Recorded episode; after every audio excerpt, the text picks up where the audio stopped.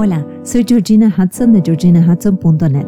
Este podcast ha sido concebido para acompañarte en el camino del autoconocimiento y el bienestar y para que juntos y juntas tracemos un mapa para alinear mente y corazón. El tema de hoy es el sexo en las relaciones estables y duraderas. Gran tema. Para más información sobre lo que hago y sobre mí, te invito a visitar mi página web en georginahudson.net o mi cuenta de Instagram, georginahudson.coach. Hola, hola, hola. ¿Cómo estás hoy? Y junto a Luciano, que lo tengo a mi lado, estamos muy ilusionados por el podcast de esta semana porque está dedicado a todos los mensajes que nos pidieron que habláramos del sexo en las parejas estables, comprometidas y duraderas. Y tanto a Luciano como a mí nos ha tocado cada línea que hemos leído porque lo hemos vivido, porque hemos escuchado amigos, compañeros de trabajo y en mi caso a clientes y la verdad que nos resulta muy, muy cercano. Antes de seguir, bienvenido Luciano, otra vez en el aire. Hola, ¿qué tal? ¿Cómo están todos? Muy feliz de estar compartiendo de vuelta este espacio con todos. Gracias. Luciano, estaba pensando que parece un poco paradójico tener una relación implicada donde cunde el conocimiento profundo del otro, la familiaridad, lo cotidiano y lo compartido durante un trayecto significativo de nuestras vidas, con en paralelo una relación erótica donde predominan la intriga, lo novedoso, lo desconocido y la aventura. No sé qué piensas. Sí, porque ahora que, lo dices, es como esa, esa dualidad, ¿no? Cuando uno dice, bueno, eh, estoy en esta relación y te conozco como la palma de mi mano, y al mismo tiempo me gusta la intriga, lo novedoso, lo desconocido. Entonces uno dice, pero te conozco por completo y al mismo tiempo me gusta, ¿dónde está? ¿Dónde queda lo novedoso, la intriga y lo desconocido si ya te conozco por completo? Que ese, digamos que es otro mito también, ¿no? Conocerse por completo. Eso lo teníamos que haber incluido en el podcast anterior. Pero bueno, este conocimiento profundo versus lo novedoso y lo desconocido. Eh, la familiaridad, lo cotidiano y todo el placer que eso aporta versus la aventura. Entonces, eh, hay versus, hay equilibrio. Entonces, me gustaba empezar con esa pausa, pues yo no lo había pensado antes y, ahora que, lo has puesto en, el, en el, podcast, pareció súper interesante el hablar de ese, de ese equilibrio. Y sí, basta pensar al principio de una relación, ahí queda súper claro. Es todo desconocido, es todo novedoso, es todo aventura, es todo intriga, es como el extremo. Entonces, eh, no se conoce a la otra persona, pero hay, hay una atracción muy fuerte por esa persona. En esos momentos es una pulsión de estar siempre juntos, es potente esa pulsión. Y bueno, la idea es toda la, relación, los primeros días, las primeras semanas pasa por encontrar un momento y lugar para el encuentro de los cuerpos. Entonces uno piensa luego, una pareja con hijos, varios años juntos, desafíos, estrés, bueno, encontrar el tiempo es, cada vez más complicado, eh, o lo hacemos más complicado, o nos ponemos excusas. Entonces, lo que viene a la mente es otro tipo de conexión y entran a jugar más variables. Al principio era todo como más simple. Era una sola cosa, es todo desconocido y te quiero encontrar físicamente. Ya luego empiezan a haber más cuestiones por equilibrar. Entonces, una relación profunda y fuerte pero que tal vez le falte esos momentos de intimidad que había al principio. Sí, Sí, completamente. Y te doy las gracias porque de lo que me estás compartiendo se pueden desgranar varios temas o se pueden sacar varias capas. Porque, por un lado, es cierto que en la etapa del enamoramiento son tantas las mariposas en la barriga, la excitación y las hormonas, incluso a nivel físico del deseo, tales como la testosterona y el estrógeno, que es natural y hasta biológico que el deseo sexual sea alto. Uno quiere sacarse la ropa y unirse con el, otro cuerpo a lo loco, me salió fallido. Es como imperativo. Y a medida que nos vamos conociendo y la pareja se va consolidando, que nos vemos tal y cual somos y que construimos cimientos fuertes de estabilidad, lo que va a primar es la conexión emocional por sobre la conexión sexual. Por eso creo que la invitación más grande aquí es integrar la estabilidad y la seguridad que devienen de una conexión emocional profunda con la sorpresa, el misterio y el erotismo propios de una conexión erótica. Pero me decías conexión emocional y conexión sexual. O sea, como eh, esta, esta diferenciación. Cuéntanos un poquito de, tu, de tu, formación en, sexualidad, sexualidad sagrada, psicología transpersonal, mindfulness, no sé la cantidad de cosas que has estudiado. o sea, has, estudiado este tema desde miles de ópticas diferentes. Entonces, de todo eso, ¿cómo definirías conexión emocional y conexión sexual? Vale, eh, sí, gracias. Voy a necesitar un poco de ayuda para ordenar todos estos conocimientos y poder compartirlos con nuestros oyentes. Lo que me preguntabas eran características de cada tipo de conexión. Entonces, eh, la conexión profunda en una relación estable y la conexión sexual con lo misterioso, ¿no? Que vienen aparejados. Lo primero en lo que pienso es que en la primera conexión, la, la conexión emocional, vamos a hacer hincapié en la estabilidad, en lo familiar y en la seguridad de estar juntos. En la conexión erótica lo que vamos a alimentar más es la sorpresa, el misterio, la sensualidad. Entonces, esa es la invitación, es la invitación a integrar o amalgamar la certeza con la aventura, las luces con las sombras, la peli en la cama y la salida solos como cuando éramos novios, donde nos tenemos que arreglar, entonces, lo que acaba de decir me interesa mucho y también me gustó lo que has dicho, que al principio uno busca los espacios y el tiempo para tener esa común unión. Pues, ¿cómo podemos seguir buscándolos con intención? Y ahora te lo pregunto a ti. Sí, yo creo que si uno vive a tope en piloto automático y por defecto deja el sexo para la noche cuando ya no se tienen energías, lo más probable es que no haya deseo o ganas. Entonces, no sé, cuando una pareja estable se anima a hablar de esto, a preguntarse cómo vivir su sexualidad compartida, con intención, ahí se abre un espacio de escucha de lo que cada uno necesita y lo que nutriría a la pareja íntimamente. No sé, siguiendo eh, lo que hablábamos en los últimos podcasts, es otro mito, ¿no? Que las parejas estables no pueden gozar de comillas, un buen sexo, o que es aburrido, o que es programado, o que es menos frecuente. De vuelta, eh, buen sexo o la frecuencia, un otro gran tema, que, y, que, eh, y que puede preocupar, que mucha frecuencia, que poca frecuencia. Entonces, cada pareja es un mundo aparte, pero las chances de hablar, de abrirse, de compartir, son mucho más altas en una pareja estable y creo que es una buena oportunidad aprovechar ese, ese tiempo de una pareja estable. Exactamente. Y es cierto, cuando uno no tiene un compromiso con la otra persona o con la persona con la que está saliendo, quiero decir, es probable que toda esa energía sexual desaparezca después de un tiempo. Entonces, ¿qué se hace? Como un poco como un bucle. Se va a buscar otra relación hasta que vuelve a bajar la curva de la pasión y así sucesivamente. Em, creo por lo que estuvimos diciendo hasta ahora que hay varios temas que redefinir. Y gracias por haberlo recalcado. Primero que todo, ¿qué es gozar de buen sexo? ¿Qué significa? ¿Mm? Hay un manual que dice lo que es bueno y lo que, y lo que es mal sexo. ¿Y realmente el sexo programado es aburrido? ¿O puede ser una salida muy sensual? ¿Y de verdad hay una frecuencia sexual que esté bien y otra que no? Y yo creo que todo esto nos puede librar de muchísima ansiedad en este tema. Tenemos que desmitificar el sexo de pareja como algo grandioso, como algo espontáneo y como algo recurrente. Si puede pasar de esa manera, sí que sí, pero dejemos de pensar en cómo debería ser, todo lo que tenemos que hacer, todo lo que debe ser, todo lo que estamos fallando. Dejemos todos los supuestos y los mandatos. Sí, ahora, eh, claro, porque eso de, planificar hasta puede ser divertido, ¿no? Planificar el sexo para un día en particular, digo, como una variante interesante, quien, quien no lo haya eh, eh, intentado alguna vez, hasta puede, puede tener un punto divertido o, incluso en un sitio fuera de la casa, de una manera consensuada, buscarle, buscarle un puntito. Exacto. Eso y, también creo que el tema de la frecuencia que habías recalcado tiene que disolverse.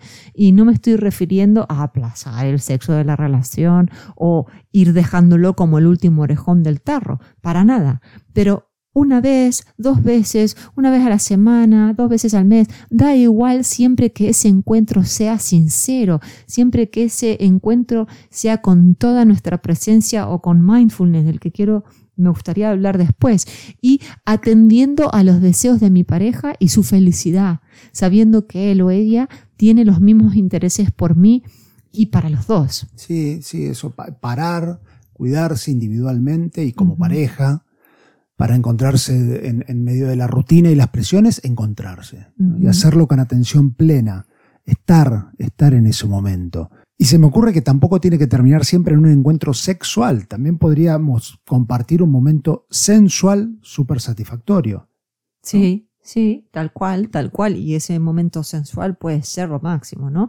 Y otro punto que has eh, mencionado me parece Importantísimo, el cuidado. El cuidado es fundamental porque la rutina y las demandas de la vida pueden impactar muchísimo en nuestro bienestar. Si estamos cansados, abrumados, agobiados, desinflados, por así decir, no van a haber muchas ganas de encuentro sexual porque el cuerpo nos va a pedir otras cosas. Y de esto vamos a hablar en el próximo podcast. Vamos a contarles algo que nos ha sucedido a nosotros. Es muy importante tener espacios para el autocuidado consciente a todo nivel.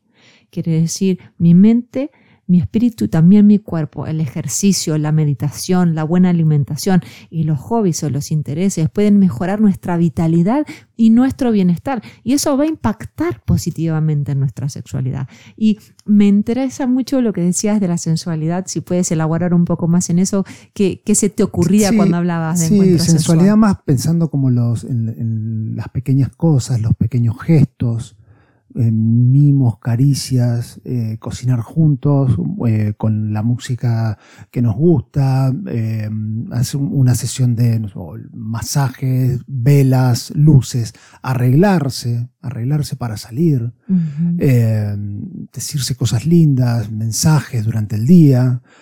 entonces, no sé, como, como pequeñas cositas que van alimentando a lo largo del día con presencia física o siempre, o a la distancia, como te decía, un mensaje, una llamada por teléfono. Entonces, compartir un código que nadie más conoce, hasta una mirada, o sea, no necesita este, ni sonidos, ni, tacto, ni nada, solo una mirada. O abrazos profundos, besos largos. O sea, como que son pequeños detalles. yo creo que la, sensualidad va por, ese, va por ese lado a diferencia de la sexualidad. Sí, sí, es, es, muy bonito lo que estás diciendo y es tal cual. Y esa intimidad emocional y esa complicidad que estabas mencionando con la cocina juntos, con la luz, cenar a la luz de las velas o arreglándose o los mensajes, todo eso va a mejorar la confianza y la vulnerabilidad va a ser más fácil de expresarse, eh, lo que va a facilitar, como, como decías, ¿no? Tener experiencias sexuales más satisfactorias, como que uno deviene en el otro. Entonces, ese tiempo de calidad va a ir formando una base sólida donde confluyan la conexión emocional y la conexión sexual. Hace un rato hablabas de eh, mindfulness. ¿Qué tiene que ver el mindfulness con el sexo en la pareja? Nos, ponemos eh, nos ponemos a meditar mientras no, no, no lo entiendo. Yo lo mío es la ingeniería. A mí, me lo cuentas bien detalladito por favor. Em, el mindfulness tiene muchísimo que ver con la sexualidad con la sensualidad. Y cuanto más me ejercito en la práctica de la atención plena tanto individualmente como, como en pareja, que puede ser muy interesante, más voy a cultivar la conciencia del momento presente y las experiencias sensoriales. ¿Por qué? Porque el mindfulness nos invita a habitar el aquí y el ahora a disminuir la velocidad y a saborear el momento presente con los sentidos bien abiertos. En la sexualidad vamos a estar más porosos cuando practiquemos el mindfulness. Lo practicamos en el día a día y sin querer eso va a impactar también en la sexualidad. Cuando la otra persona nos acaricie, vamos a estar más atentos a, las sensaciones que se vayan suscitando y también vamos a estar inmersos en ese momento presente e íntimo.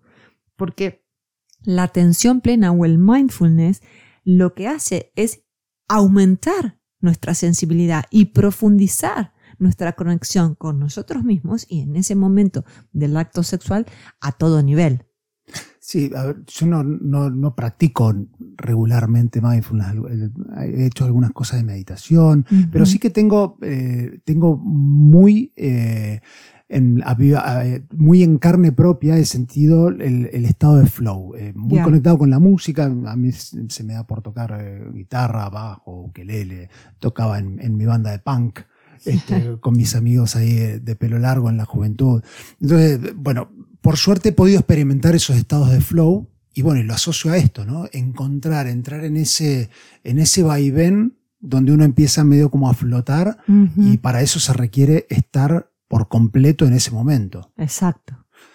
si, es, si, esa, si esa misma emoción entonces la llevo a la conexión eh, sexual, entonces es, estar entregado en el momento, arrojarse por completo, conectado a un nivel más profundo, integrando mente, cuerpo, espíritu, el darlo todo. Y eso implica mirar a los ojos, involucrar todos los sentidos y hacer este, este espacio especial para hacer el amor, ¿no? Exacto, sin duda, sin duda. Em, Luciano, ¿podrías resumir un poco lo que hemos dicho en esta primera parte del podcast y adelantar algo de la segunda parte, por favor?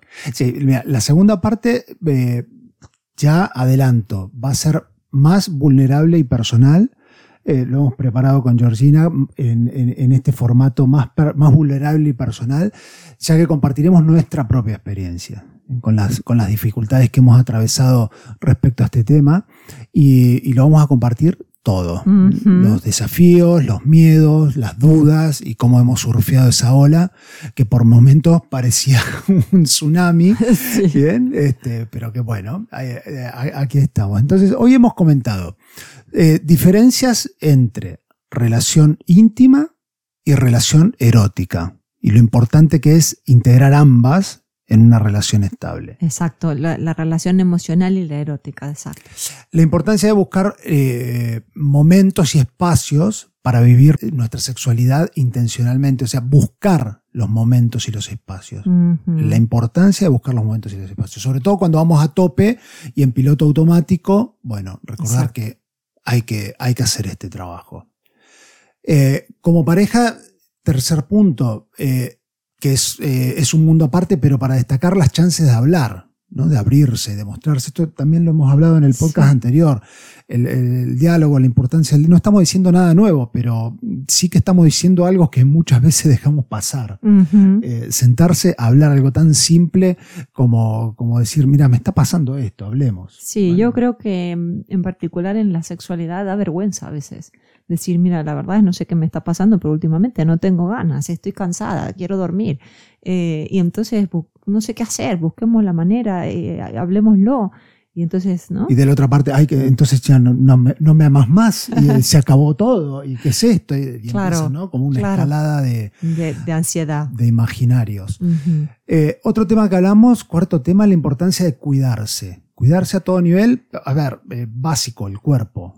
Eh, cuidarse a todo nivel para estar más vitales y gozar de mayor energía. Sin energía, la verdad que mm, todo esto no va a tener la, intensidad que podría tener teniendo un cuerpo sano este, y, en buenas condiciones. Entonces, todo eso va a impactar a nivel sexual. Otro tema que hablamos, los pequeños gestos, la sensualidad. Eh, son como esas chispas que van preparando Van preparando este, la pareja y es, un intercambio muy sutil de pequeñas cosas. Y por último, mindfulness, el concepto de estar metido, a ver, llamémosle como querramos, pero estar metido de cabeza. Si estamos, estamos. Exacto, estar allí en el momento presente con los poros abiertos, con todos los sentidos a flor de piel. Muchas gracias, Luciano. La verdad que nos viene siempre bien que nos organices y a ti que nos estás escuchando, espero que te haya gustado este podcast, que es la primera parte de dos, acuérdate, sobre el sexo en las parejas estables y consolidadas. La próxima será más personal, más vulnerable, porque te vamos a contar nuestra propia experiencia, así que mantente atento o atenta y si conoces a alguien que le pueda ayudar a este podcast, reenvíaselo e invítala o invítalo a suscribirse, porque es la manera más fácil de ayudarnos los unos a los otros con este pequeño gesto. Te agradecemos también tu recomendación, tu opinión, que siempre leemos, como en el caso de este podcast que he dedicado a todo lo que nos han escrito, y también tu evaluación en cualquiera de las plataformas que nos estés escuchando. Te mandamos un fuerte abrazo.